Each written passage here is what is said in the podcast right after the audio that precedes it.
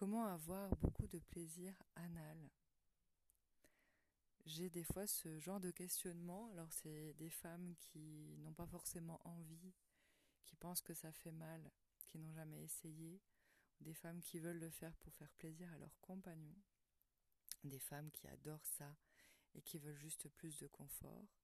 J'ai des hommes aussi qui veulent essayer. D'ailleurs, je les encourage parce que pour moi, le plaisir anal, il est plus masculin, de corps masculin que de corps féminin. Pourquoi? Parce que dans l'anus, vous avez la prostate, messieurs. Cette prostate, euh, sachez que nous, notre zone du point G, c'est des petits morceaux de prostate, de glandes prostatiques. Et donc, les frottements que l'on peut ressentir sur la zone du point G sont les mêmes frottements que vous pouvez ressentir sur votre prostate. Et grâce à votre prostate, vous pouvez avoir des plaisirs incroyablement décuplés, voire des plaisirs qui se rapprochent énormément de ceux que vous pouvez jalouser des femmes, parce que je sais qu'il y a des hommes qui aimeraient avoir des orgasmes aussi forts qu'on peut avoir en étant une femme. J'entends souvent des hommes me dire mais vous vous avez de la chance, vous avez plusieurs orgasmes. On a l'impression que vos orgasmes sont super forts, c'est incroyable. Nous, c'est des fois, parfois et souvent mécanique, quel dommage. Alors déjà, prenez le temps pour ressentir plus de plaisir et essayez le plaisir prostatique, le plaisir anal. Alors pour ne pas avoir mal, pour pas que ça soit déplaisant, le plaisir anal, utilisez quelque chose qui va lubrifier. Alors je dis pas lubrifiant parce que pour moi, les produits lubrifiants ne sont, sont loin d'être des produits naturels. Souvent, il y a du silicone dedans. C'est marqué à base d'eau, mais bon, je peux vous dire que c'est pas de l'eau. voilà, il y a du pétrole, il y a des trucs improbables dans la description euh, de ces lubrifiants-là qu'on utilise sur des muqueuses très fragiles et poreuses. Donc l'organisme va aspirer ces produits toxiques. Donc à éviter, à éviter.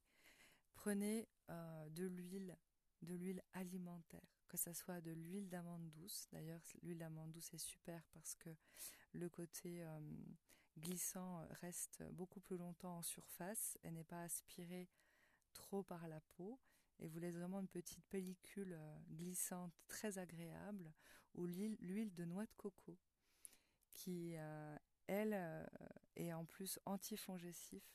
Donc du coup, doublement efficace. j'ai envie de dire. Et c'est vraiment le confort que l'on recherche. Hein. On peut avoir euh, plus de confort avec l'amande douce, plus de confort avec la noix de coco. Ça dépend du plaisir de chacun, mais c'est inoffensif pour le corps, vous pouvez l'utiliser. Euh, l'huile d'argan aussi, si vous avez la chance d'avoir de l'huile d'argan. Alors là, cette huile, elle est très très grasse. Et du coup, euh, pour, pour lubrifier, elle est vraiment top. Mais celle-ci, je l'ai moins utilisée en interne, donc je ne peux pas vous dire euh, si c'est top en interne ou pas, mais en externe, c'est top.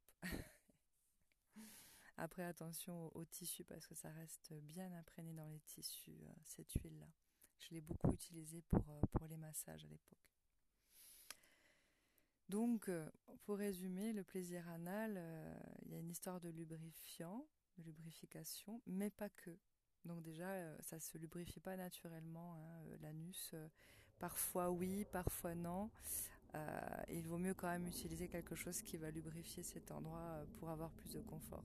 Mais c'est pas qu'une histoire de lubrifiant. C'est aussi une histoire de préparation, d'envie, de détente, de se laisser aller à un nouveau plaisir.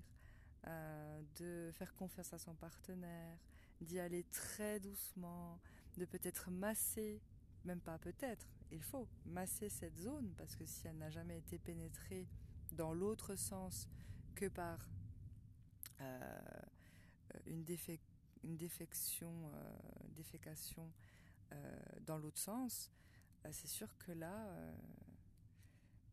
il va y avoir besoin de, massage et de détente de l'anneau, de, de l'ouverture de l'orifice de l'anus. Euh, donc, prenez le temps. Euh, vous pouvez faire un anulingus, c'est pas sale, hein, euh, comme le cunilingus, sauf que ça se passe sur l'anus. C'est pas sale, lavez-vous. Si vous avez peur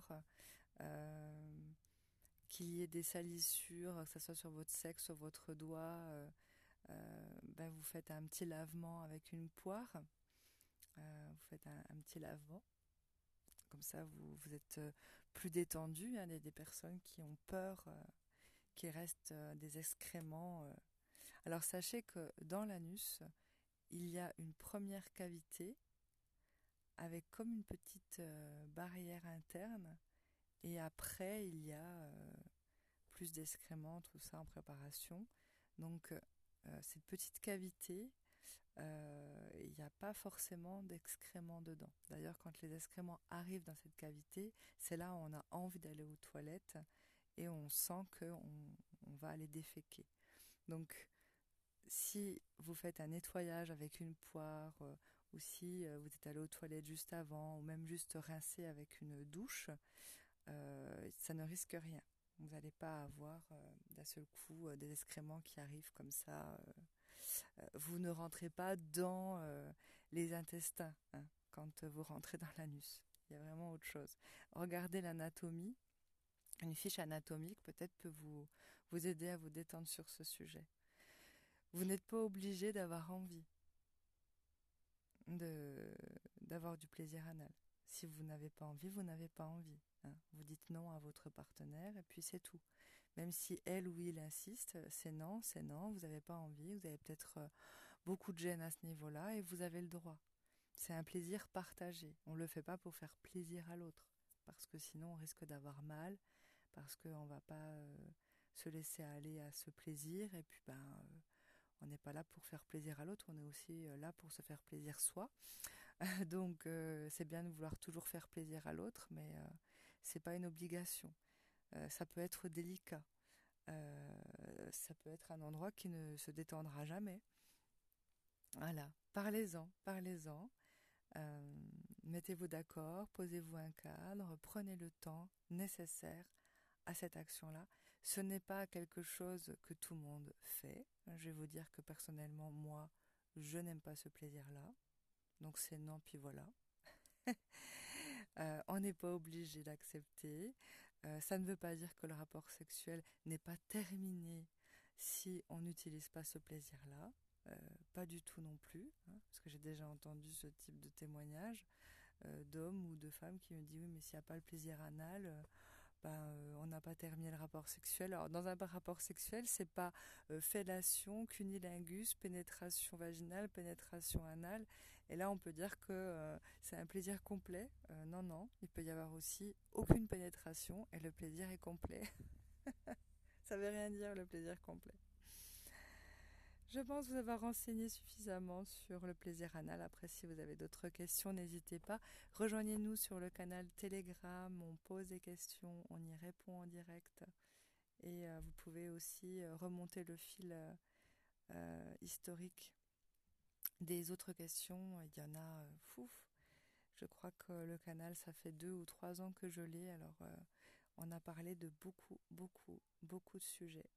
Donc n'hésitez pas à venir vous informer sur ce canal et poser vos questions. Allez, à bientôt.